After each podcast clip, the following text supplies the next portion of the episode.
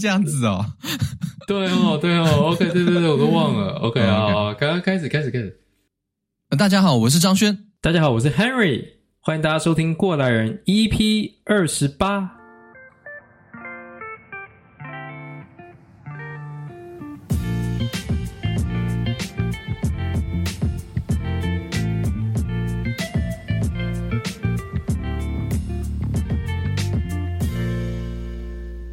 你现在收听的过来人 Podcast。过来人呢是一个专门分析台湾立法院院长选举，还有各部门这个各政府部门平衡的一个 Podcast。不是，过来人呢是一个访问在世界各地工作的台湾人的 Podcast，介绍他们的专业与生活，同时也分享他们如何从台湾出发。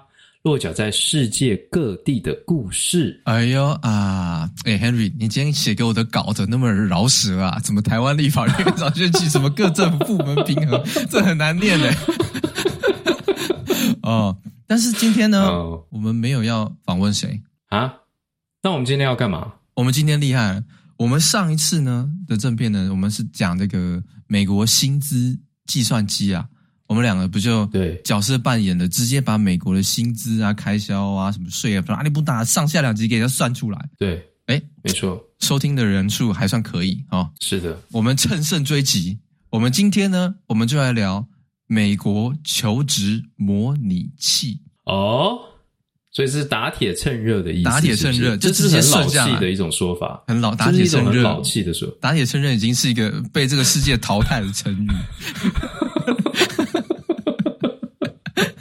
是的，呃，对，我们今天就是来讲这个求职，在美国求职这件事情，专门讲找工作了，简直是。对，我相信这个可能很多台湾人在美国的话，大家都很关心的一个话题，是不是？对对对，但是是这样，我们这个话题呢，算是抛砖引玉啦，以我们两个人的经验，讲出一些我们的这个求职的想法。那当然，我们的听众很多人已经在美国。职场打滚多年了，很多打滚多年了。这个我们的这一集的那个 target audience 呢，是刚毕业的人。对，如果你刚毕业，没错，诶，怎么这样弄？是正要快要毕业的人，对对，找第一份工作的一个概念。那如果大家有经验的人听到的话，诶，也可以分享一下你找工作的这个心得是什么？欢迎到我们的这个脸书的专业来留言。对，没错。诶，但是在进入这个正题之前哦，Henry。你写这个台湾立法院院长选举这个这个概念，是你有在 follow 这个这样子有趣的一个新闻？其实其实说真的，其实说真的，我我没有 follow，但是呢，我就是在这个选举前呢，我就有看到呃大家推出的一些候选人哦，是就是说谁会是这个呃立法院长，我就觉得说这个真的是很猛这样，然后后来结果真的当选了。哦，所以你你你的言下之意是你觉得猛的是我们现在的这个立法院院长吗？对，是那个嘛，Korean 韩国瑜嘛，韩国瑜啊，韩国瑜院长，对，韩院长，对，我就觉得说他真的是一个充满，一生真的是充满传奇，是的一个高低起伏，呃，不断的一个政治人物，这样他的政治生涯。不得不说，不管你喜不喜欢他，你都必须承认他在台湾社会现今这个时代真的是他妈一号人物。对，没错，没错，因为他那个时候，他那时候就是这个，因为大家都知道嘛，他那时候先是这个高雄市市长啊，是，然后呢当选，我就觉得已经非常惊讶，很厉害。然后后来呢，马上就是这个变成是国民党的代表去竞选总统哦，然后呢。挂掉，但没想到不但总统失利，狂输，狂输。后来这个高雄市长也被罢免，然后我觉得 OK，再见，这实在是太猛了。那我你看他，要不是他被罢免，高雄现在早就爱情摩天轮，早就高雄 F1 赛车，早就早早就高雄迪士尼了，迪士尼乐园。对，要不是他被罢免，这些东西早就在高雄了，好不好？没错，没错，是的。但所以我们那时候就觉得说，这个那时候我相信这个很多可能大我们一辈的人，有很多支持这个韩国瑜的人嘛，他们可能那时候心里面就觉得说啊，大概就是这样了。哎，等等，你怎么这样讲？你怎么你这言下之意是只有长辈喜欢韩国瑜吗？哦，对，也不是，不是这样子嘛，对不对？其实也有我们这一辈的人喜欢韩国瑜，对，对啊，也是有的啦，是的。对，那他们可能那时候觉得说啊，大概就是这样了。但是没有想到，没想到，隔了几年以后再来，隔了四年以后，他再来投十块再玩一遍，竟然是 竟然是立法院院长，所以实在是太猛了。所以这个故事告诉我们什么事情呢？什么？如果国民党要你，你就必须。国民党喂你什么，你就得吃什么。哎，我这样讲，我刚刚那样把我刚刚那段剪掉。哎，等一下，等一下，你这是不是太攻击？有点太攻击性。我我不是，我好，我们重新重新。嗯，好，那所以这个到底告诉我们什么呢？这个让我们学到的事情是这样子，就是说，你人呢，只要你有努力向上的一颗心，即使你被打倒了，你都可以原地站起来，在往上再攀高峰。没错，哎，只要有这个矿泉水，还有一碗卤肉饭，你就可以再创高峰，扛得住，对对对对，哎，扛得住。我们这个第二个 cut 很棒，跟 第一个 cut 差很多。对啊，是的，跟我们这个先总统蒋公说的一样，就是说你像那个鱼，你只要不不不不放弃，一直努力，你就可以上游，飞越这个瀑布上游。哎，这样。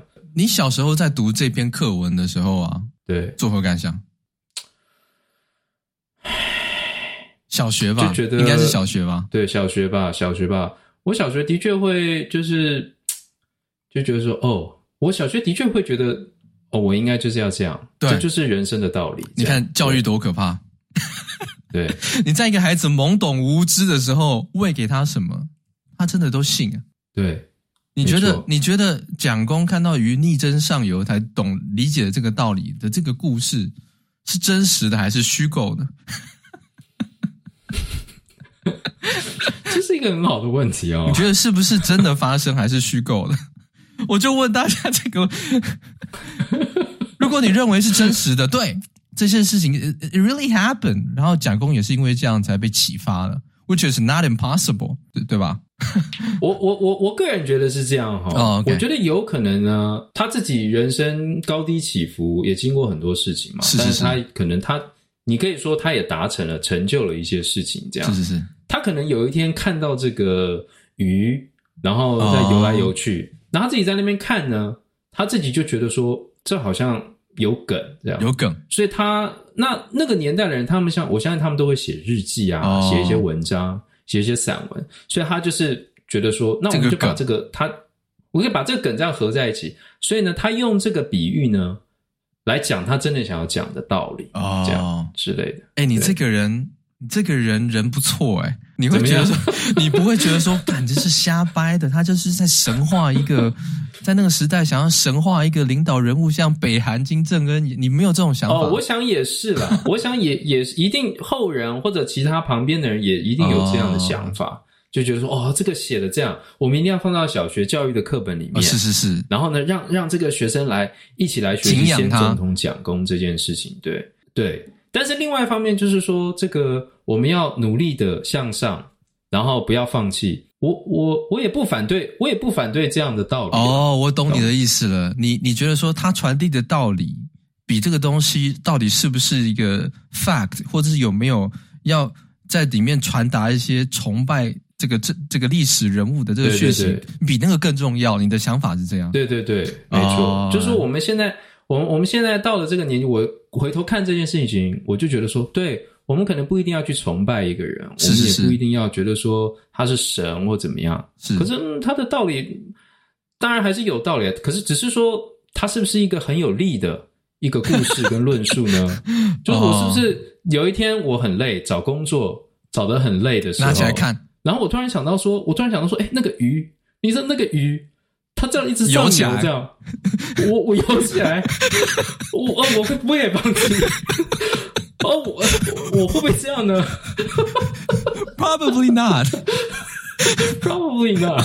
对，有没有其他的故事更启发、更 convincing 一点哦？对，是这样，没错，没错。哦，所以我们对，即使大家一个很好的一个 idea 想传达，还是尽量以一个真实的、不要太科幻的一个故事去表达比较好啦。来，这种概念哦。哎，对，为什么会讲到鱼往上游的这个概念？哦。对，那这个是不是就跟我们、哦、就是韩国鱼，就是韩国鱼，就是一直游。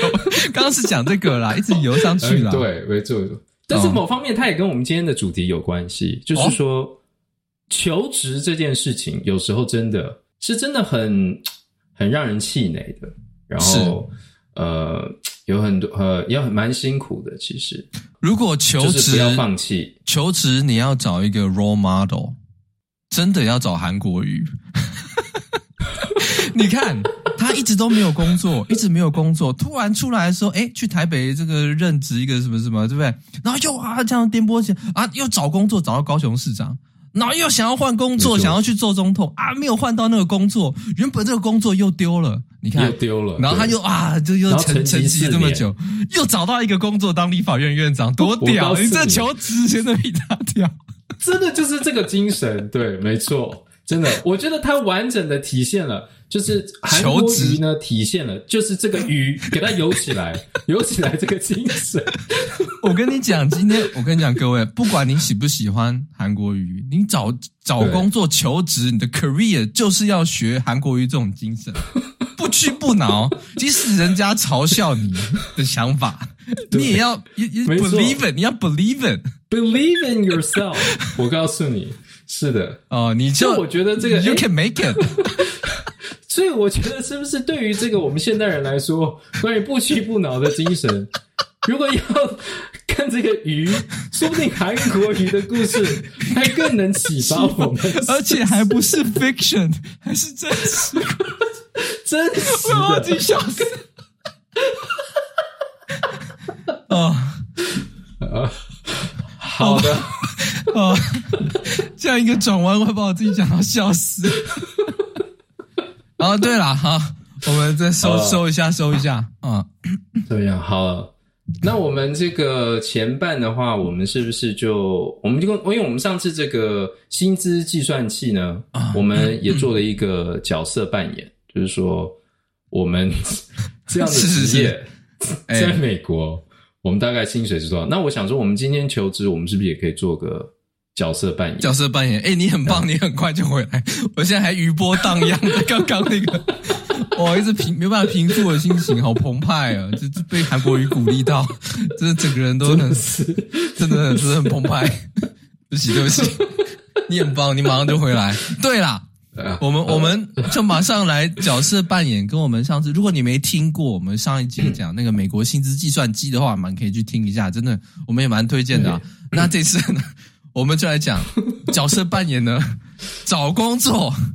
好，Harry，那就这次换你先了啦，好不好？好。哦，哦，对，收一下，收一下哦，我们这个 vibe 收收下来。把你，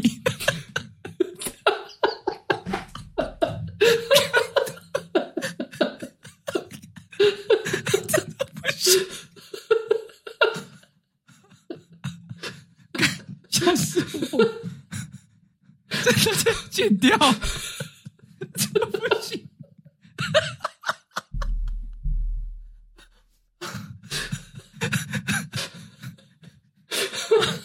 真的死掉。哦，好了好了，不要再笑了，这个剪接麻烦，这剪接麻烦。是的，啊，好的，那对，那这个，咱们就不要再笑了。今天赶快回来，哦，对不起，对不起，我需要，我需要 let it out，你知道？你一这一生从来没有想过韩国瑜对你的启发，刚刚？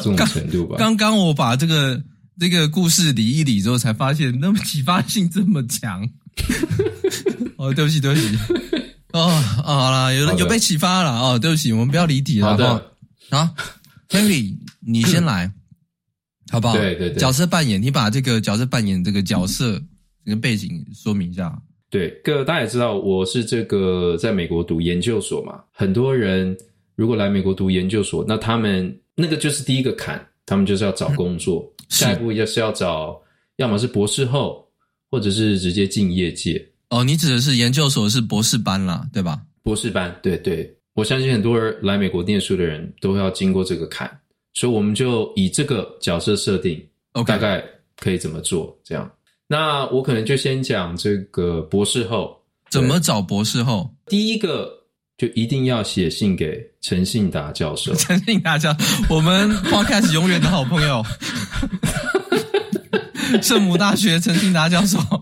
对，没错。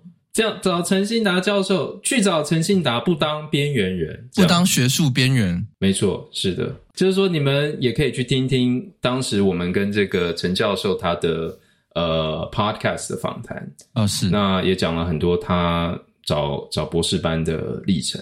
OK，joking、okay, aside，joking 其实不见那也不是 joking，因为陈庆达教授那边他有一个 Tyra，对吧？对对对，没错。哦，对对对。Tyra T Y R A 应该就是 Taiwanese Young Researcher Association 哦，是就是在呃，应该是美国这边的研究台湾的学者他们建立的一个网络，一个 community，一个 community，让大家可以彼此交流他们的资讯啊，然后他们也会有一些定期的演讲演说，让大家可以知道说近期发生什么事情。其实是一个有很多资源的地方，所以也蛮推荐大家可以呃去找。呃，他们的资讯，而且他们里面可能也会有一些这个求职博士后的职位的这个资讯，对，嗯嗯，或者找任何工作都是一样，就是资讯的来源，就是你要知道哪里有位置，这是最重要。哇，哪里有？你要知道说，那个那个 information 真的很重要。那其实就有很多不同的地方可以找到 information。如果是学界的话，大概第一个你大概是可以去找自己的指导教授。指导教授通常他们会有很多呃其他学校或者他们的呃认识的人，嗯，会合作者会寄信给他们，就说：“哎，你有没有什么学生要毕业了？那你可不可以推荐几个人来？”嗯，这其实是这其实我后来发现，在很多美国的各个学校或各个位置，很多的博士后都是这样子找来的。嗯，就是说人脉真的很重要。哎，那那。这个在在博士班的时候跟指导教授的相处真的是至关重要，因为你跟着指导教授不对盘，哦、哇，没错。如果就算苟且毕了业找工作，你指导教授又不愿意帮你的话，那真的是损失很大。你如果在美国读博士，然后你后来想要进学界的话，跟指导教授的关系真的很重要，是。因为指导教授会一直。在你学界的这个路上，他会一直是你的恩人，背后灵哦，我一直在想背后灵，因为我我的想象是这样：如果你博士班毕业，去找一份一份另一份研究工作，博士后研究员的话，他们如果 interview 你，他们应该会期待看到你指导教授的推荐吧？应该会会期待要看到这个东西。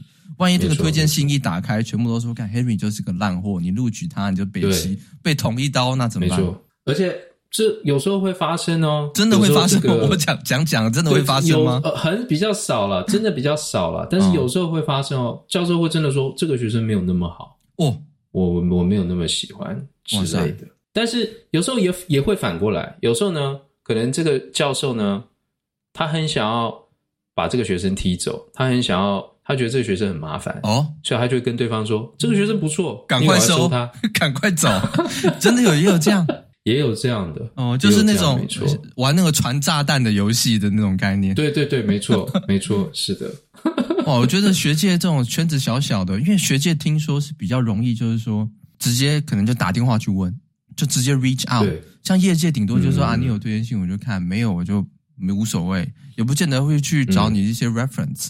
可是学界好像就很蛮长，就是说，哎、啊欸，我就去联络这个人。对，学界圈子很小嘛，嗯，很多时候你如果真的想要知道说这个学生他到底跟他工作是什么样子，你最直接的方法就是去问他的教师、指导教授，哇，那就会知道他的状况是怎么样。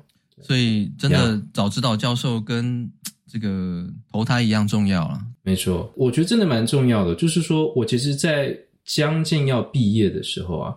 我那时候也要找博后，我那时候就是有到一些网站去找。嗯、我是比较后来才有人告诉我说，其实你可以跟你的指导教授讲，你可以问他说他有没有推荐的位置。我是后来才知道说，哦，指导教授其实知道很多的资讯。那所以我就想象说，可能很多博士生不一定会知道说，你可以去找自己的指导教授问。他们有没有认识的一些？哎，Henry，其他的，你这也太勾引了吧？你是知道，但是拉不下脸去问，还是你真的没想过可以有这种方式？我是真，我是真的没有想过要去问他。不过也也一方面是因为大家可能有听我讲过，我跟我指导教授的关系呢，稍微比较微妙一点八字不是说真的那么合，是不是？对 啊，这种，所以我也不太喜欢去跟他聊天啊，谈事情。对，哦，是的。我记得我那时候研究所在台湾念研究所毕业的时候啊，我们我的指导教授是跟我谈起了说，哎，那你毕业要干嘛？我说找工作啊，老师我找工作啊。嗯，然后说我介绍几个工作给你吧。我老师就真的帮我引荐了一些业界的工作，叫我去 interview，、哦、然后我去 interview，指导教授真的。很重要。对，而且指导教授，你不要看，有些人指导教授有一些这个不为外人知的一些人脉，帮你牵上去的时候，你有时候会吓一跳。你知道，指导教授认识的人都这么大条。没错，没错，真的。其实我后来发现，在学界很多位置，人脉其实很重要。因为哈，你如果想象说，你也是一个在学校的一个教授，那你要招新的人，你一方面你会看到可能一百个人寄 email 给你。然后寄履历给你，那你要一个一个看。那另外一方面呢，你可以有你认识的同事，或者在其他学校跟你领域相同的，你知道他们的工作怎么样，好不好？那你直接请他推荐一个学生过来，哪一个比较容易？那当然，我觉得第二、嗯、第二条路一定是容易很多。当然，当然，省时间。上次我们跟陈信达聊天的时候，陈信达教授也讲了很多他那个当了教授之后的想法。想想，真的是真的很有道理。呀，yeah, 对，所以这个关于要怎么去找位置呢？我觉得指导教授这条路呢是一个蛮重要的，OK，一个位呃一个资源。那另外一方面就是一般大家知道的一些网站吧，会 collect 很多各个地方的博士后的位置，嗯、比如说这个美国有一个网站叫做这个 Higher Ed Jobs，收集了很多美国的博士后还有这个教授教职的位置。都会在哦，哇，真的听都没听过哎，higher ed job，对，higher education jobs 的意思啊，对，没错，没错。那 LinkedIn 也会有，LinkedIn 除了大家业界的位置，大家都会去 LinkedIn 嘛，可是其实呃，博士后也会在 LinkedIn 里面呃 po 他们的广告，是吗？所以就是要要到 LinkedIn 里面去看这个学校这个实验室吗？会有实验室吗？呃，你就找学校就可以了。找学校，学校然后看他们这个哦，会会贴出那个 jobs 里面就会有 job job 里面，他们就讲说是哪一个实验室要找人等等。但是陈信达教授上次也讲过，说这有空包蛋的，我还记得，大家也要小心。那这个大概就是你资源啦，就是说你哪边可以得到需要的资讯。可是另外一方面，我其实特别想讲的是，找博士后的时候，还有一个很重要的要考虑的，就是说你要找哪一种博士后，OK？因为这跟你未来的发展也有很大的关系。是是是，你要找大概有，比如说学界的，就是在大学里面的博士后，然后还有一种是国家实验室，就是我后来走的一条路，国家实验室里面的博士后。嗯那我现在其实也发现说，有越来越多这个科技公司，尤其你如果是做一些比较现在大家耳熟能详的机器学习啊，嗯，这个人工智慧啊，影像处理啊，这一类的 fancy word 这一类专业的人，其实有一些科技公司呢，他们也有在招博士后研究的人，scientist 等于是。对。嗯，去想一下，说自己想要找哪一类的呃博士后，因为这个也会跟你后来的发展有很大的关系。你说学界、国家实验室跟业界这三种吗？对，这个同时薪资也是后者大于前者，后者大于前者，是不是可以这样理解？基本上是这样，没错。哎、欸，我问你哦，那你当初在博后的时候？你比较这些东西，你是怎么想？你那时候难道没有心里痒痒？就是说，干这个，我可在业界是不是钱钱比较多？我是不是可以去业界这样弄一下？是不是心里有痒痒？哦，你当初是怎么想？我呃，一方面我这个行业的话，因为我是做这个材料科学的，所以业界的博士可能，可是我觉得业界可能至少我我当时并没有看到很多业界的博士后哦研究人员，哦、你是不是可能会有其他的科学家的？你是不是不想要去不想要去加州，或者是现在这个 Phoenix 的台积电？你是不是不想？对，你材料科学你一丢，是不是马上就起来？我那时候就是抱持着我要当这个科学家，我要当这个学者。哦、你要在学术界里面弄，因为我知道，对很多念材料的，有些去什么，也有人去 Intel 啊，嗯、去什么都有啊，对吧？哦，对，那个就是说，他们就是业，直接直接就是进业界了，是是是，这就不是博士后的啊、哦，对对对、呃，研究人员，对，是的。但是的确，那个时候，你你问我说，国家实验室跟学界的博士后。我是怎么选的？其实其中一个很大的原因就是国家实验室的薪水实在比学界高太多了。太多吗？你是说太多？就是太就是高蛮多的啦。有没有有没有差个？以我的想象，就差个两三成，是这种蛮多吗？还是说更多？可以到三四成以上，三四成哦。哦，那去学界的，我真的要很敬仰这些人呢，真的是。敬仰敬仰哎，真的是一定有满腔热血的人才去学界。呃，是的，没错，嗯、学界也要看啦。一方面是说，你如果在学界，你你你找到那种非常非常有名的教授的话.那你说不定还是值得去的。哦，等于就是说，就算是当湖人队的板凳球员，也是在湖人队啊，这种概念没有错，因为你还是可以认识。Kobe Bryant 哦，对，以前的话哦，OK OK，对，Rest in peace，May he，May he rest in peace，对对是的。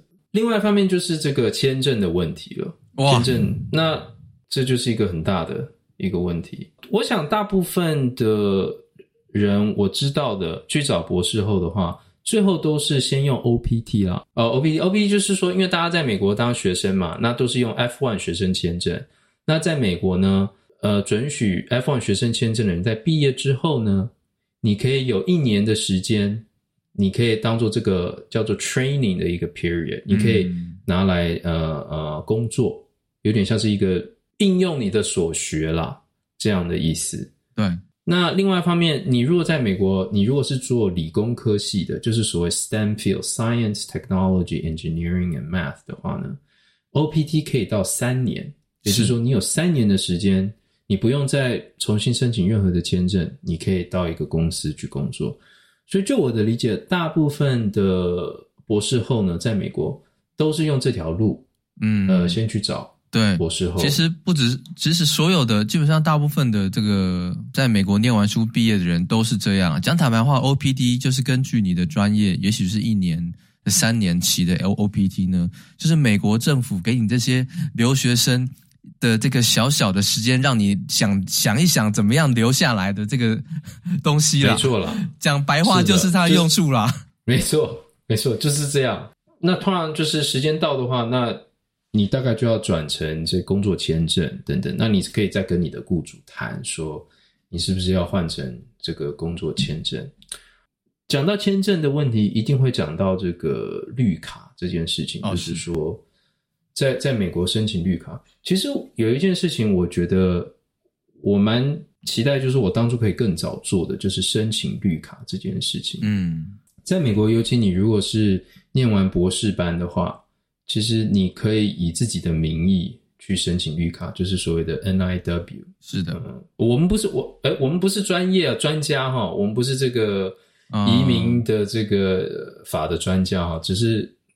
以我们个人的经验，稍微讲一下。通常对于台湾人来说，你如果是博士班毕业的人，申请绿卡不是一个太困难的事情。嗯、你如果尽早完成这件事情，你也可以尽早拿到绿卡，你可以尽早的脱离这种签证上面的疑虑跟困扰。是，因为这个对之后找工作其实有很多的影响。第一个，你就不用想随时担心会掉了工作之后就被驱逐出境，因为你没有合法身份，或者是第二个呢，你的雇主看到你有绿卡身份，你的雇主也更愿意 聘雇你，因为他们就不用去负担你的签证的申请的费用，或者是你拿不到签证的这种风险。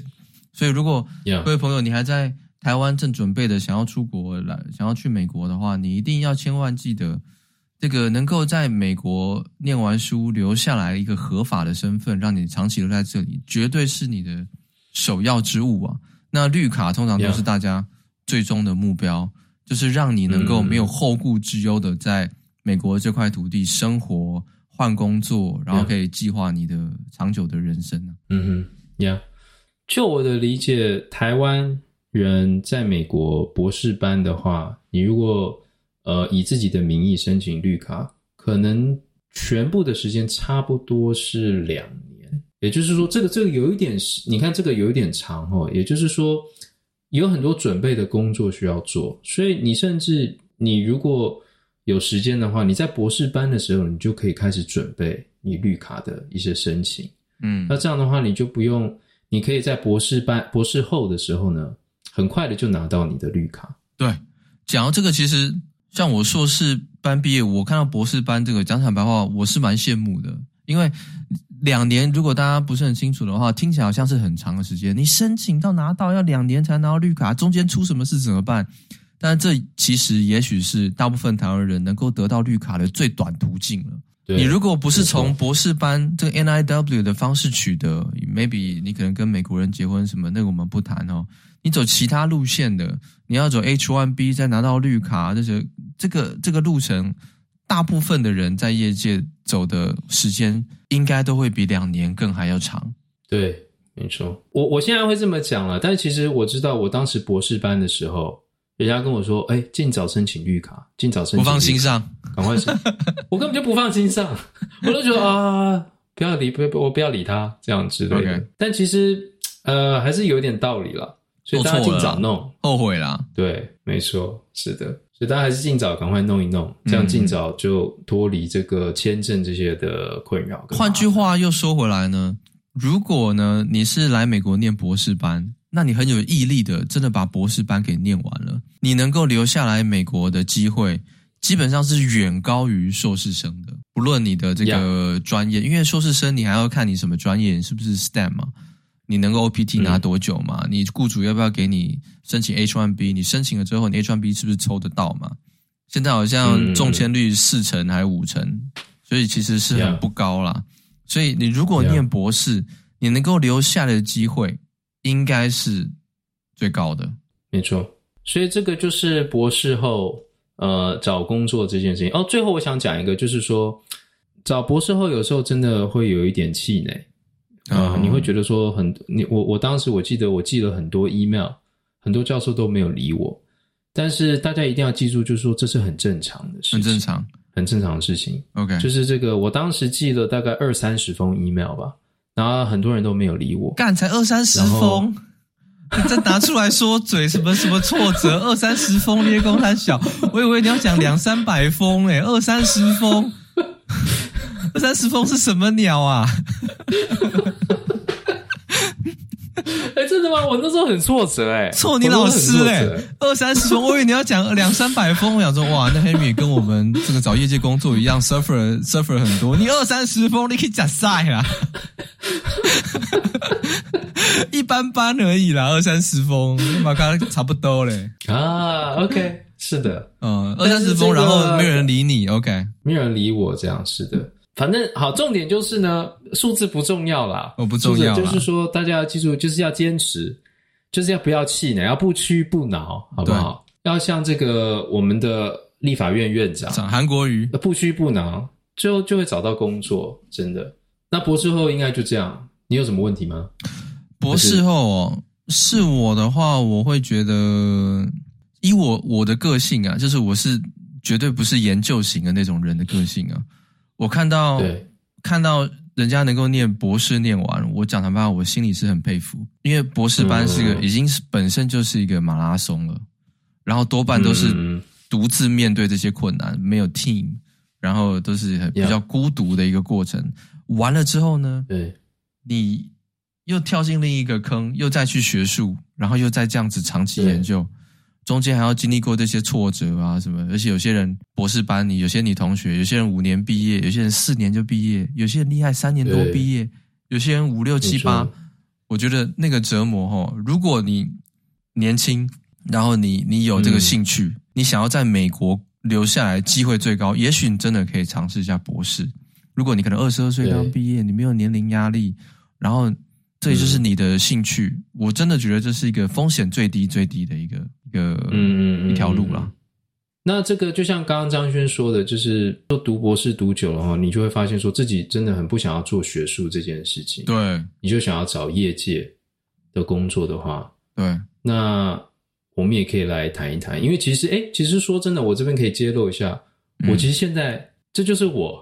这就是我 哦，我现在其实呢，就是没有要继续做学术了。你就是说我要 let it go 了啦，好不好？我要 let it go 了。对，我现在其实就是在找这个业界的工作。没有错，所以我其实现在就是在积极的找业界的工作。哦，oh, okay. 那我就发现，呃，是自己心态上面真的是需要调试一下。哦，oh, okay, okay. 就是那种感觉跟学界的工作真的不太一样。哦，但是你是在想要去业界仍然找研究工作嘛？我的想象是这样。呃，可能是研发相关的工作，因为我觉得说，如果是从学界要跳进业界的人，可能做研发的工作，人家还是比较愿意去找你。就是说，如果我直接跟人家说，我现在要来要来当软体工程师，他们也不太会相信说你可以胜任这个工作。哦，他们还是会找你去做研发这一类的工作。讲坦白话，在真的，如果你是博士班毕业去业界找工作，每个业、每个每一个产业真的还不一样。你那个产业看有没有很很比较高的那种呃研究人员的需求？像如果你的产业刚好研究人员需求没有量没有那么高，讲坦白话，博士班常常你有时候你知道到那业界找工作，人家也许会认为你 over qualify。对对对，没错。对，所以每个业界的特性也不一样，要要关注一下。找业界的工作的话，其实我现在用的就是跟我刚刚说的差不多，就是 LinkedIn、Google 之类的。嗯、那另外一方面，我觉得人脉也真的很重要。就是说，如果自己有朋友在某一些公司，那真的很很不一样。他们如果可以推荐内内推你到这个公司的话，其实我觉得是很有利的。其实台湾人有非常多内推的社团呢，在美国。而且我记得、哦、真的吗？其实这个我不知道哎。对啊对，Facebook 上面也有，忘叫什么名字，什么台湾人，什么什么内推，什么什么三小的。然后他有一个 Excel sheet，那个那个那个、哦、那个那个 community 很用心，他就说大家可以自愿自发的呢，把你的资讯留下来。如果你愿意推荐人，你就把你资讯留下来。假如说我张轩，我在 A 公司，然后我的联络方式是如此，我可以推荐你这个我在。我在工作的 A 公司，它的 A、B、C、D 的这个 department，然后一次只能推荐几位，欢迎跟我联系。然后一个很长的 list。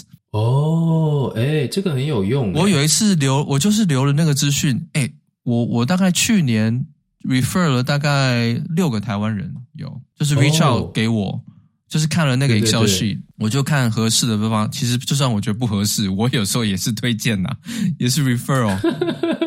其实大家可以搜寻一下，在台湾的这个 community，在网络上，Facebook 有很多这些 community，嗯，也许可以找到很多台湾人的资源。哦，这真的很有用，对，因为有时候内推真的很重要。因为就我的理解，很多时候你如果只是寄你的履历的话，他们的 recruiter 不一定真的会去看石沉大海你的履历。但是如果有人内推的话，你至少可以确定说，比较内部的人他们可以看得到。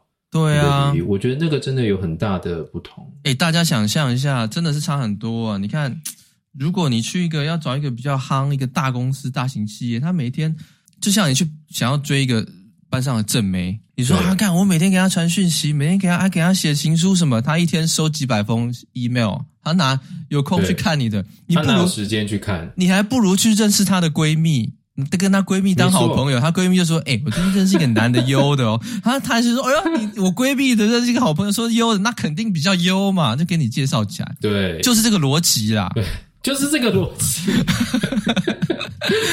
怎样？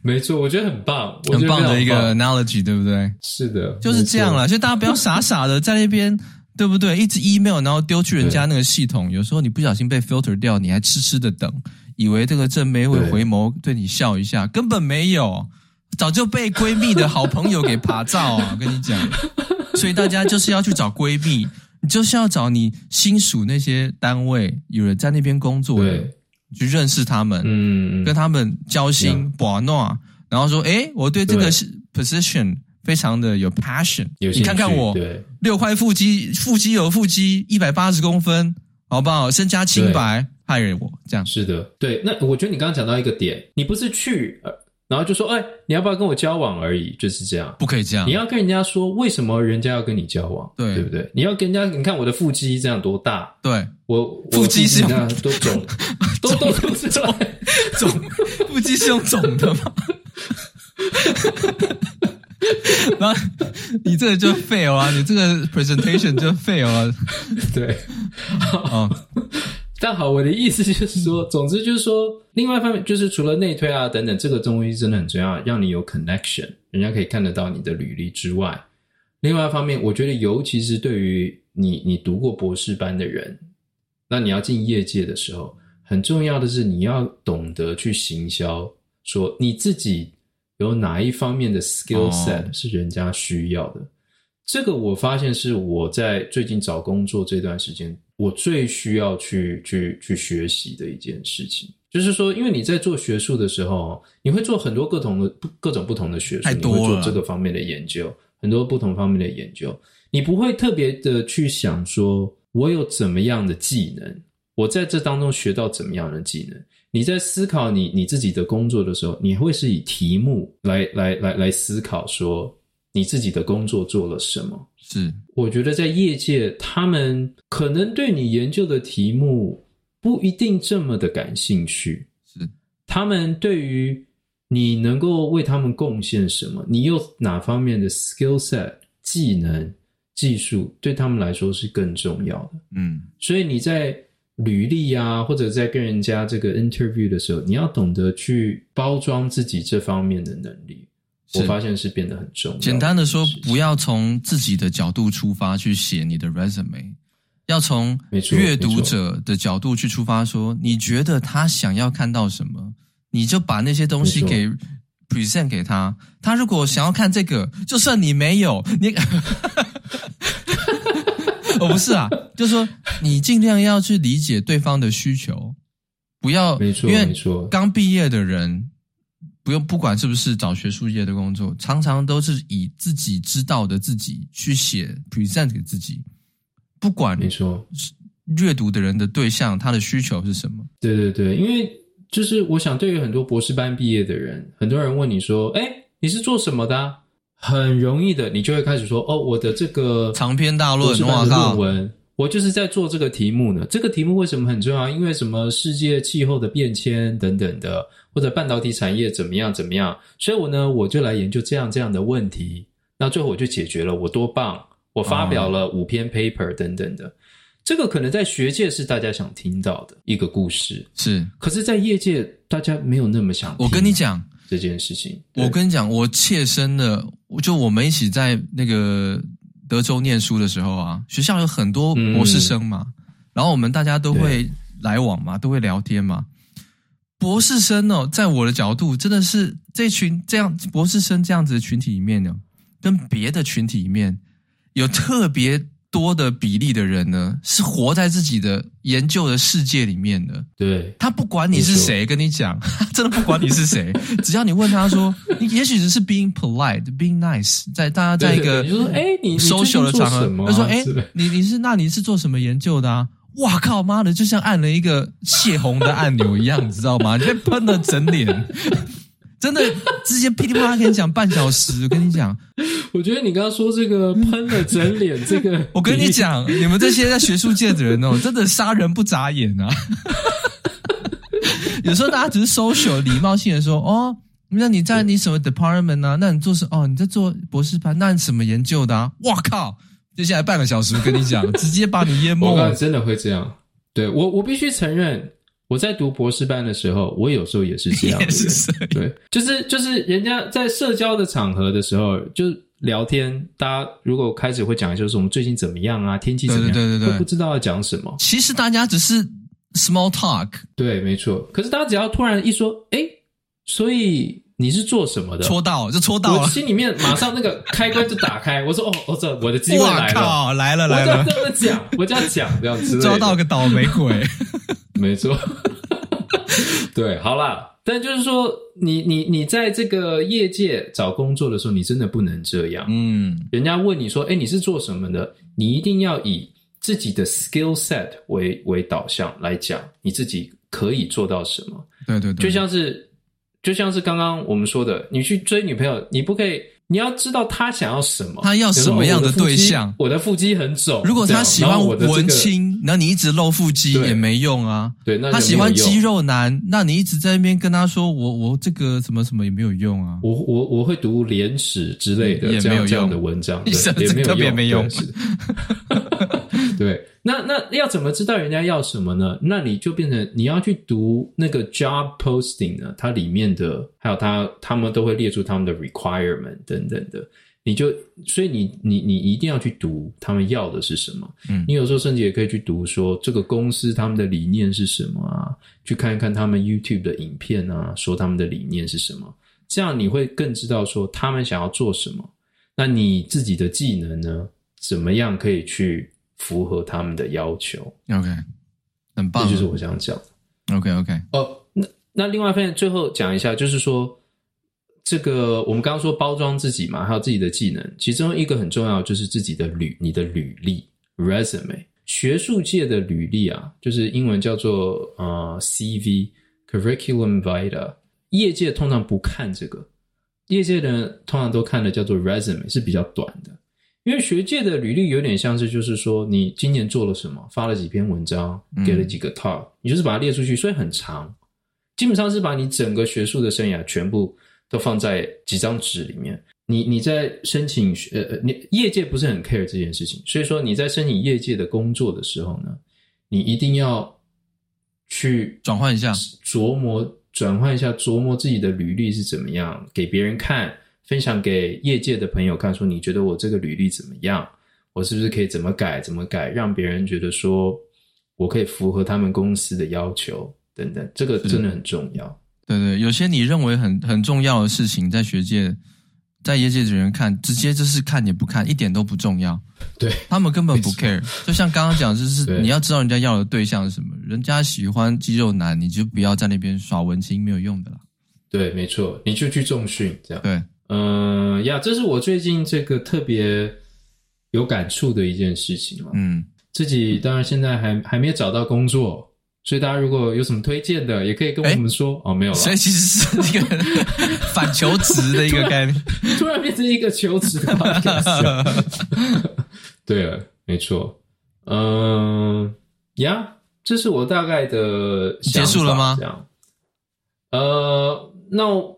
不然我最后讲一件心得哈，你讲了第四次最后了，第四次最后了，最后吗？对对对对，我想要最后讲一件事情，就是这是我最近在就是由学界转业界的一个小小的心得啦。是，就是说为什么自己最后会决定要进业界，一直沦落到我可能沦落，怎么会沦落到这样？哦，对，我不过我想就是说，因为应该很多。在美国，如果是读博士班的人，可能最后也会想到这些问题。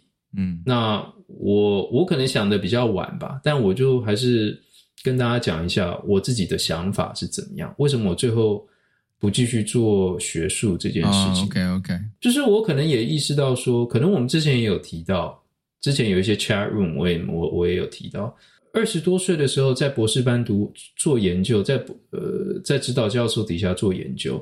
跟三十多岁以后做研究是很不同的一件事情。嗯，三十多岁以后做研究，你就不是别人叫你研究一个题目，你就好好的去研究。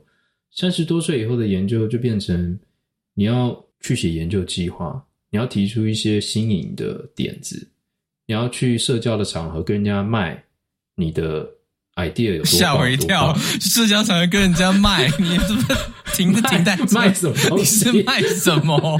学术界这样子要去卖 卖 idea 啊，Henry，不要到去到那么奇怪的地方，就是社交的场合卖，你是的。大家以为想说你离开学界是遭受到什么？遭受什么打击这样之类的？嗯，那就卖 idea 啦，对，嗯、那就变得很不一样。就是说，跟二十多岁的时候，自己在办公室、在电脑前面或者在实验室，好好的把一个问题研究的完完整，是不一样的一件事情。嗯，所以这是我意识到很重要的一件事情。我以前的指导教授啊，他有跟我讲过一句话，他说。Research is not like what you think. It is more like sports. 哦，他说研究跟你想的不一样，研究其实比较像是职业运动员、运动家的职业运动员一个活动。那什么意思呢？就是我后来才理解，我觉得我可能以前对于研究或学术有比较天真的想法。我觉得学术啊，研究就是要找寻真理啊，是是是，要把一个问题。研究的很完整、很透彻，知道它最佳的解是什么。所以在还没找到以前，你不可以放弃，你要继续一直做、一直做。然后什么事情废寝忘食，什么其他事情都不用做。OK OK，直到你找到最终这个答案为止。可是我可能后来才意识到说，研究的确有这一部分，但是研究它也是一个 business。嗯，研究你你要有钱，你要有经费。你要别人要给你经费，你要去卖。另外一方面，你也你要去卖，你要去卖卖 idea 啦，对卖 idea 这样，它变成比较像是你需要要某种方式保持自己是很 active 的状态。嗯，你要有去学术的场合去跟人家呃卖 idea，去跟人家 present 自己的结果等等的，有很多竞争在里面。嗯。不是这么单纯的一件事情。是是是，我我可能后来慢慢意识到这件事情，我就发现说，我这方面很多人这件事情其实做得很好，像像我们的好朋友陈教授，应该是这方面可以做得很好的一件事情。OK OK，佼佼者对。但是我我后来发现说，我的个性上面我不适合做这件事情。哦，对我我不会去卖，没有，我不会去卖 idea，比较比较卖不好啦。卖不好，对，是的，所以我我后来就也是意识到这件事情以后，我才决定说，哎，其实我如果可以在业界里面找到一个研发的工作，说不定是比较合适我。不如去探级，对，没错，其实说到底就是这样啊，不如去探级啊，这样，没错，北北嘛加内部嘛不欢喜啊，不如去探级呀。对不起，我每次都用那么粗俗的方式表达了我的想法。对，没错。好啦，这就是我想讲的啦。就是说，你如果跟我有差不多或类似的这种经验的话，然后你之后要找博后或者是找业界的工作的话，你可以考虑一下我我们刚刚提到的这些资源啊，或者是方向等等。OK，OK。好了，那这就是好了学术界求职的一些小 tips。对，那你呢？你这个要不要分享一下？如果是这个 engineer 在美国找工作的一些 tips 是怎么样？如果呢，让我回到当初，不要说回到当初啊，就是如果我是毫无工作经验的人，刚在美国拿到一个 maybe master in engineering 的一个学历找工作的话呢？其实我都还能够回想到我以前在台湾找工作的一些困难，最大最大的困扰呢，其实就是从学校走到业界中间有一个巨大的鸿沟。我们台湾的学生通常对业界的认知，在学生实习的时候，基本上可以说是一无所知。哎，等下，你觉得这是台湾才这样吗？还是说，其实我觉得美国的学生相较台湾好的非常多，因为美国他们在大学就有非常多 internship 的机会，然后所有人都在找 internship，然后大家都在讨论，呃，找工作在学校就在讨论。可是男生比较尴尬，在台湾，因为男生念完书之后要当一年的兵，所以很多男生在学校实习的时候不会去想工作的事情，因为大家觉得说。啊，没有走到那一步啊，没告黑啊，公黑冲哈。所以我们也没有在学生时期的时候积极去花时间了解业界是在干嘛，就是跟你职业相关的。大部分的人呢，对业界的了解是很浅的。那你想，如果你是 engineering，你很大的程度是可能性是要去当工程师。这个各种不同的业界工程师百百款呐，对不对？有时候你看到工程师的 title，你根本不知道这是干嘛的，即使他跟你的专业相关，因为你学校只学了这个 major。它并没有产产学之间的落差是很大的，你并不知道你真实去业界是要做些什么事情。呀呀，这这这让我想到，比如说我们之前不是有那个访问 Tim，他是这个半导体设备工程师。是是是，你看半半导体，我们大学都有学过一些半导体物理、半导体的元件等等，可是。我根本就不知道设备工程师、制程的工程师每天在干嘛，他们都在做什么？对，还有量测里面还有量测，你到底要什么 skill set 才可以去当这些东西？这些东西、这些职位到底每天都在干嘛？这些我相信是大部分台湾大四的学生基本上你都回答不出来的问题。如如果都丢一大堆这个学业界的这个职称给你，你可以你可以用三分钟告诉我说你的理解这个职缺是什么吗？我相信非常非常困难。因为我当初也是一无所知，所以我觉得第一步就是你一定要了解，在你所在的地理位置有哪些产业跟你的专业有关。嗯嗯嗯，有哪些产业的选择是跟你的专业有关，你又有兴趣的，一定要把那些产业呢赶快弄熟，知道说这些产业里面到底是怎么运作，到底在做些什么事情，不是只是很简单的描述说半导体产业在做半导体，干你只知道这个，那跟对不对？这个完全不够。张轩。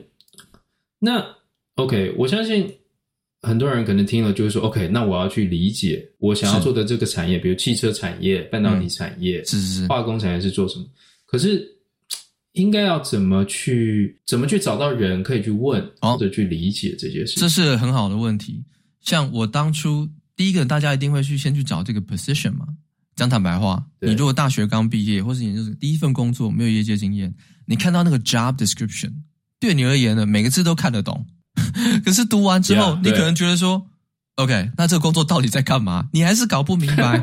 Requirement 它顶多可能有些 keywords，那些 keywords 哇、哦，很多甚至连你在学校听都没听过，明明就是跟你的专业相关的，你都搞不明白。对，所以那个 job description 讲坦白话，对于新鲜人而言，可能帮助也没有你想象的这么大。当然，你可以靠 Google 去学习这些 keyword 是什么。嗯、除了你要学习这些最基本的这些 keyword 的这些专业技能 skill set 的一些基础的理解定义是什么呢？最简单的方式是什么呢？我我之前做的是，我直接到 LinkedIn，LinkedIn 呢，嗯、你都可以去搜寻每一个公司它里面的除了 position 之外，还有在那边工作的人的职的那些人，哦、对不对？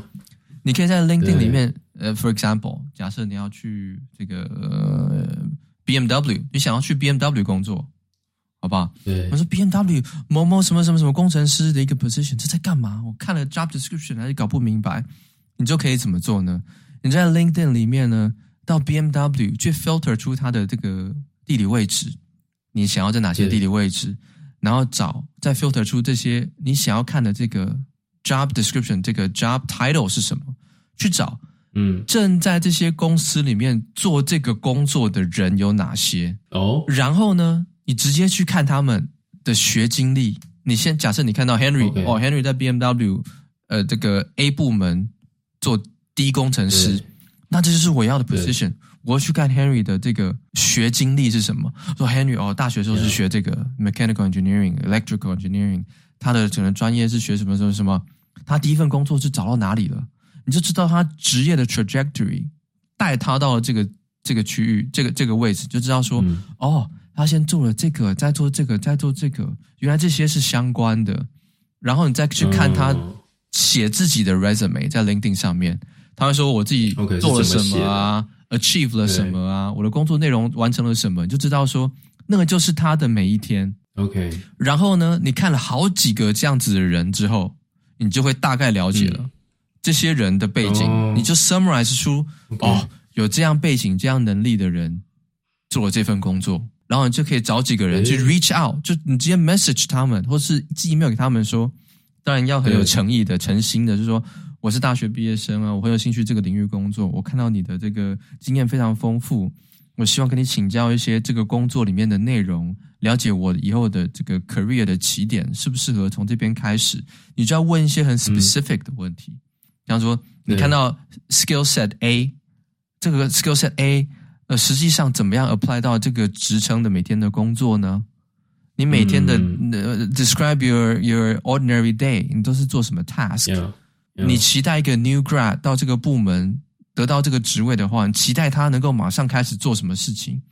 这样子你就有 step by step、嗯、具体的去建构出你对一个职位在一个产业里面的理解。Yeah，哎，这个这个我其实有发生过这件事情，就是我有一次的确在 LinkedIn 上面有收到别人的 message。嗯。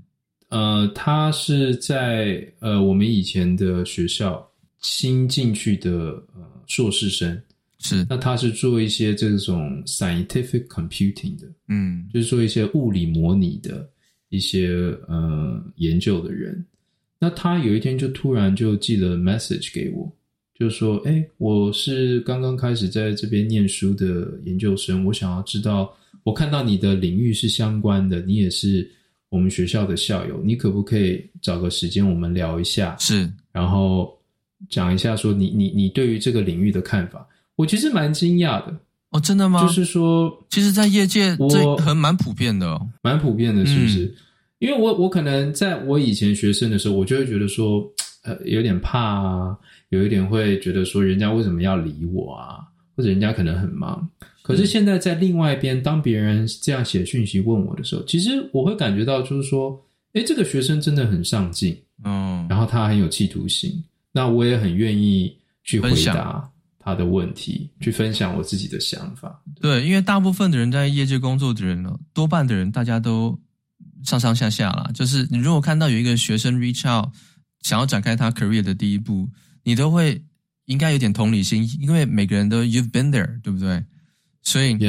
你当然不不可能每个人都回应你，但是我可以跟你保证，如果你人在美国，然后你用这样的方式去 reach out，嗯，当然你的内容要合情合理啦，你不要什么讲话前文不不搭后语的，然后没有逻辑，什么拼字拼错什么，不要这种这种都不用谈了，就你合情合理的有 sense 跟人家沟通，跟人家请教，我敢说你好好的找个十个人，你应该至少都会有一两个、两三个会愿意回你，没错。那你就可以得到很具体的资讯，去说 OK，那我知道这个职位基本上在干嘛了。你有这样的资讯之后，你再去 interview，你也才说得出来说哦，我知道这在干嘛，我来追求这个 position，而不是进来才问人家说，请问你这个职位在干嘛？因为这样子多半台湾的人，台湾的大学毕业生可能很多人都是这样。嗯，当然台湾的业界可能对于大学毕业生的期待。也不会说像这边，应该是这样讲，因为你在美国找工作，你竞争的对象很多是美国人，嗯，美国人就是这样找工作的，所以他们就是很有 sense，有些大学还没毕业就对业界非常有 sense。对，那你如果以台湾学生的标准来这边，那你肯定对不对？高下立判，嗯，你都在台湾学生之间比还没感觉，你也不懂，他也不懂，你也不知道这在干嘛，他也不知道这是干嘛，所以就大家比比学校 GPA，就比这种无聊的东西嘛。可是，在美国这边完全不一样，你竞争的对手不不是长那个样子的。所以第一个，我就是觉得你要去认识业界跟这个 position，这个真蛮有用的。第二个呢，你要去盘点一下自己的这个资源，因为你在找工作的当下，如果你在美国刚毕业啊，理论上你应该只有大概三个月的时间要找到工作。毕业之后，嗯，这是基本上是法律规定嘛。你如果三个月没找到工作，你基本上必须要离开，你的时间非常紧迫。然后你有多少钱？你的钱够不够你支撑这三个月？也许你时间有三个月，可是你两个月就弹尽援绝，对不对？所以你要盘点一下你的资源跟时间，然后你要依这个依这样子的内容来去拟定你的策略，怎么样能够最快的去找到？然后呢，你有了资源了，有了时间了，就可以排出 schedule，就可以做刚像我刚刚那样子的这些 study，然后呢，去 reach out 给不同的人，找机会，更好的。我自己也做过做过一个更有效的方式是什么呢？我依照刚刚的方式去找到了一些 target 的 industry 跟 target companies，嗯，这些工作是我认为很有兴公公司我认为很有兴趣的。我第一个不只是搜寻这些职称，我有兴趣的职称，我再去 filter 出这个公司有哪些台湾人在这边工作。哦，oh. 对，然后我就会去 reach out，去直接去加这些台湾人在这个公司工作的这些台湾人的 LinkedIn，然后因为也许他们认识了，他们也许不是我 interested 的 position，他们也许认识一些人在那个部门，可以帮你 refer，这样，所以我就 reach out 了很多在各种不同公司工作，美国美国各种不同公司工作的台湾人，也加了 LinkedIn，认识他们，跟他们聊天。听他们的建议，这个对于 new grad 而言，我觉得是很有价值的，因为你不会像无头苍蝇。因为假设有些很浪费时间的事情，你有些人有些人会跟你说，你不管那个公司有什么 requirement，说他有没有 sponsor 你的签证，你都不管。就是他说他不 sponsor，你也应该要去试一下。很多人是这样讲，对对吧？但是我现在在业界的经验，我我不会给人家这个建议。我会跟人家说，如果他说他没有 sponsor，、oh. 你就不要浪费时间。哦，oh, 因为他说他没有 sponsor，、他就是没有这个 policy，也没有这个这个 budget 去做这个事情。嗯嗯，所以我以前学生时代的时候，浪费了很多时间在把这个钱丢到，就是把时间丢到水沟里。那如果你问一些公司内部的人，他会跟你讲说，哦，那个 position 可能你讲那个 position 开很久了啦，那个其实没有在招人，或是他会跟你说，哦，我们这边没有在 sponsor 了。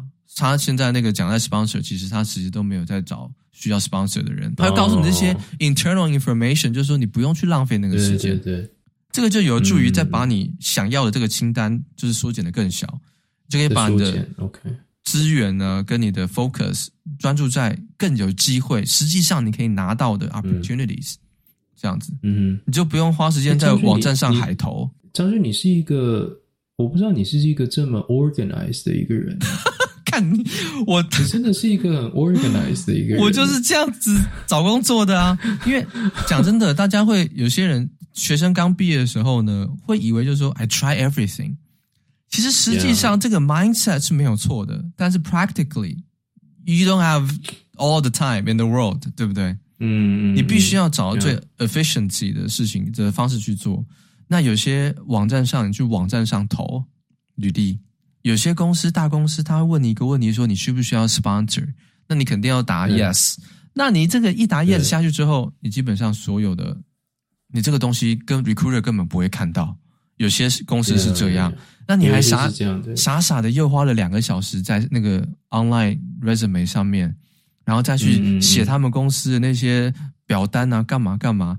一个公司三个小时，你两个、三个、四个、五个、六个时间全部浪费掉。嗯，所以千万不要要用更我认为更有效的方式去花时间去找工作，因为时间非常有限。就从这样子下手。因为我我自己找工作的时候，我的确也会觉得说，有很多个不同的地方、不同的公司、不同的产业、不同的职位，嗯，自己到底要找什么？对，自己到底要怎么找？怎么样做是最有效的？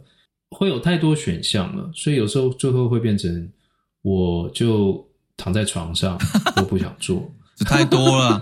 因为这个，你当刚毕业的时候，这是 overwhelming 的资讯，你会觉得我广纳资讯，但是你纳的资讯节有有一百有百分之五十是杂讯。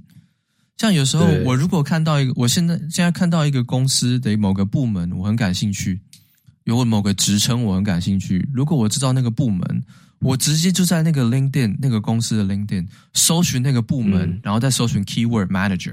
哦，我直接 reach out 给 Manager，我根本不管。OK，那你 Manager 就算我 reach out 不是对的 Manager，Manager 都认识啦。对 对对啊，虽然说他就说，哎，最近有一个人 reach out 给我，这个不是我们部门的 position，但是他的 resume 看起来还不错。跟你讲，这个这样比你在那边海投有效的多了。对，没错没错。所以大家你在 LinkedIn 使用的方式上面呢？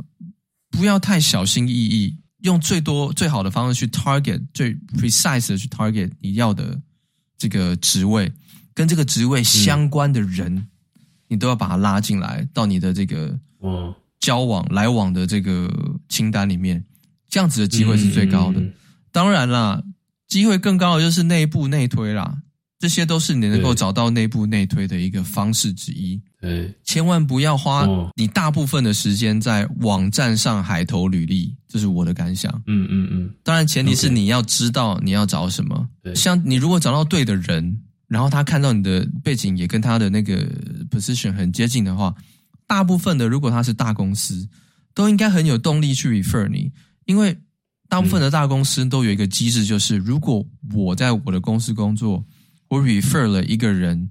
他真的拿到了这个我们公司的工作机会进来了，他是有 bonus 有奖金可以拿的，对，没错。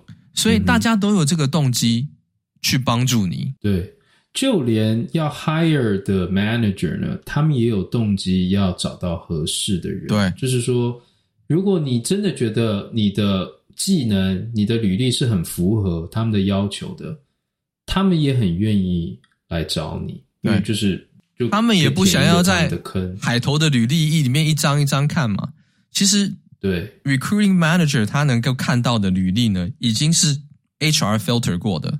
对，HR filter 过了，大家或者是这个猎人头他们 filter 过的再拿来，就是 recruiter 上面看到的。那 recruiter man recruiting manager 他在看到的时候，如果他自己 team 下面的同事第一个履历给他说这个人也不错，你看一下，我靠，对不对？但你会先看哪一个？嗯嗯嗯，Yeah。所以我建议大家用在 LinkedIn 上面用这样子的逻辑去搜寻到对的人，然后去花时间在这些人身上，你就更有机会找到跟这些人相关的职缺。嗯，就算你没找到，你也了解了更多这个职职位到底在干嘛。这个求职模拟器，如果是我的话，我重新回来，我再模拟再做一次的话，我会更有效的去做这件事情。嗯，前提要在于你对自己很了解。你要知道你要什么，哪些产业、哪些公司、哪些职缺。嗯，如果你不知道这些，你用海投的，真的机会很，以现在这个时代很低啊。因为对现在这个时代会运用这些技能的人太多太多了。如果你不会用，你又不是我们父母那个年代，大家都不会用，大家都靠海投，那大家都是比几率嘛。嗯现在这个时代不一样，大家很多人都很厉害，你不会，那你就再见你妈死。嗯嗯，对，所以。在美国找工作这样子的 mindset，我觉得非常，以我现在在业界而言，会觉得说这也是我最喜欢的方式。嗯，这样子，哇，这真的是很有，我自己可能也会来偷使用。哎呦，你说的这几个 tip apply 来这一套，就是 apply 一下，对对，有点就是征信社的这种这种逻辑啦。对对对，没错，对，哦，这真的很棒。直接去找人家 manager，直接去看。你直接搜寻那个部门的 manager，然后就如果撒出来之后，filter 出来之后有六个 manager，你全部都送，这个全部都 reach out，绝对不会有损失的，因为你不花钱嘛，嗯、你也也不会怎么样。没错，OK，哇，对，然后通常现在你的 interview 多半就是有一个 phone interview，然后一个面对面的 interview 啦。这些对，如果你以前在台湾工作过了，应该会跟你在台湾的这个 interview 的这个经验相距非常巨大，问的问题也不一样。你对于在美国公司会面试的流程啊，什么风格啊，可能还是要多注意一下。但是不会有台湾那些很糟糕、那种很恶劣的面试，多半是不会啊。哦，台湾有很恶劣的面试吗？台湾很多面试，在我在我的角度，我觉得很恶劣。有些人呢，他是他假设他把你找来面试好了。台湾有些人呢，会找来面试，然后数落你的履历。真的啊？对啊，会说：“哎，你这什么？你怎么也没有一点经验啊？啊，你在学校怎么没有学这个？啊，你这样子这样的竞争力。”他这面试的时候很多会这样哎，就是去洗你脸哎。然后在美国是不会，是说我找你来面试，在美国你如果来面对面了，肯定是我已经认可你了，纸面上的 qualification 嘛。可是，在台湾不是、嗯、很多人找你来，然后数落你，就是说啊，你这不够格，叫你走了，或是问你一些问题，然后你就觉得说我被洗脸，然后出去，然后音讯全无。台湾这种浪费你时间的很多诶、欸嗯、台湾浪费时间还有什么？哦、还有叫你回去去人家面对面面试之后舟车劳顿离开了，再叫你再去一次，就是二面三面的都有诶、欸哇，OK，对啊，不然就是面试的时候，有些问你一些跟工作他妈毫无关联的啊，就是说女生、嗯、女生，你有些问说，有些有些问你女生说，你有有没有男朋友啊？你你会、啊、会不会常常想要准时下班呐、啊？你有没有结婚的计划啊？嗯、哇，对啊，然后就说你愿不愿意加班呐、啊？你你周末一定要怎么样吗？就是台湾讲这些，好像就是稀松平常，觉得这很正常。这种 interview，嗯嗯，然后会跟你，但这个在美国的工作文化来说是很 unprofessional。这根本这你问这些隐私的问题，根本基本上有些都违法了.对不对？你不应该问这些事情吗？有些还会直接台湾的，我我也碰过这种，就是说。直接就说我们表定上是这样子，上班时是不是这样？但是我们实际上是要加班的，啊，我们没有加班费哦，让我们怎么样怎么样哦，啊，周末也要来上班哦。有些人当然在台湾你会觉得是好事啊，他跟你讲白了嘛，没有骗你嘛。对。但是这种你在美国应该不太会碰到，美国你你问的问题他都会诚实的回答你，跟工作无关的呢，他也不会去想要问一些奇奇怪怪的问题。嗯嗯嗯。这样，yeah. 基本上找工作能得到 interview 的机会的这个方式，我觉得这样子是我的经验是蛮有效的，蛮有搞头的，蛮有搞头的。对，我自己也要来应用一下，试试看，鱼给它游一下，游起来。但是面试到了面试那关之后，那你就要自己各自努力了，我们要靠自己。对，没错，是的，因为就考你自己专业的知识，你就要靠自己了。专业啊，然后 personality 啊什么的啊，在美国。面试的这个 personality 相对而言非常重要，我觉得啦。嗯，在台湾大家可能只期待你就是乖乖的，好好把问题答对，对，然后考试一百分，嗯，这样你可能机会就很高。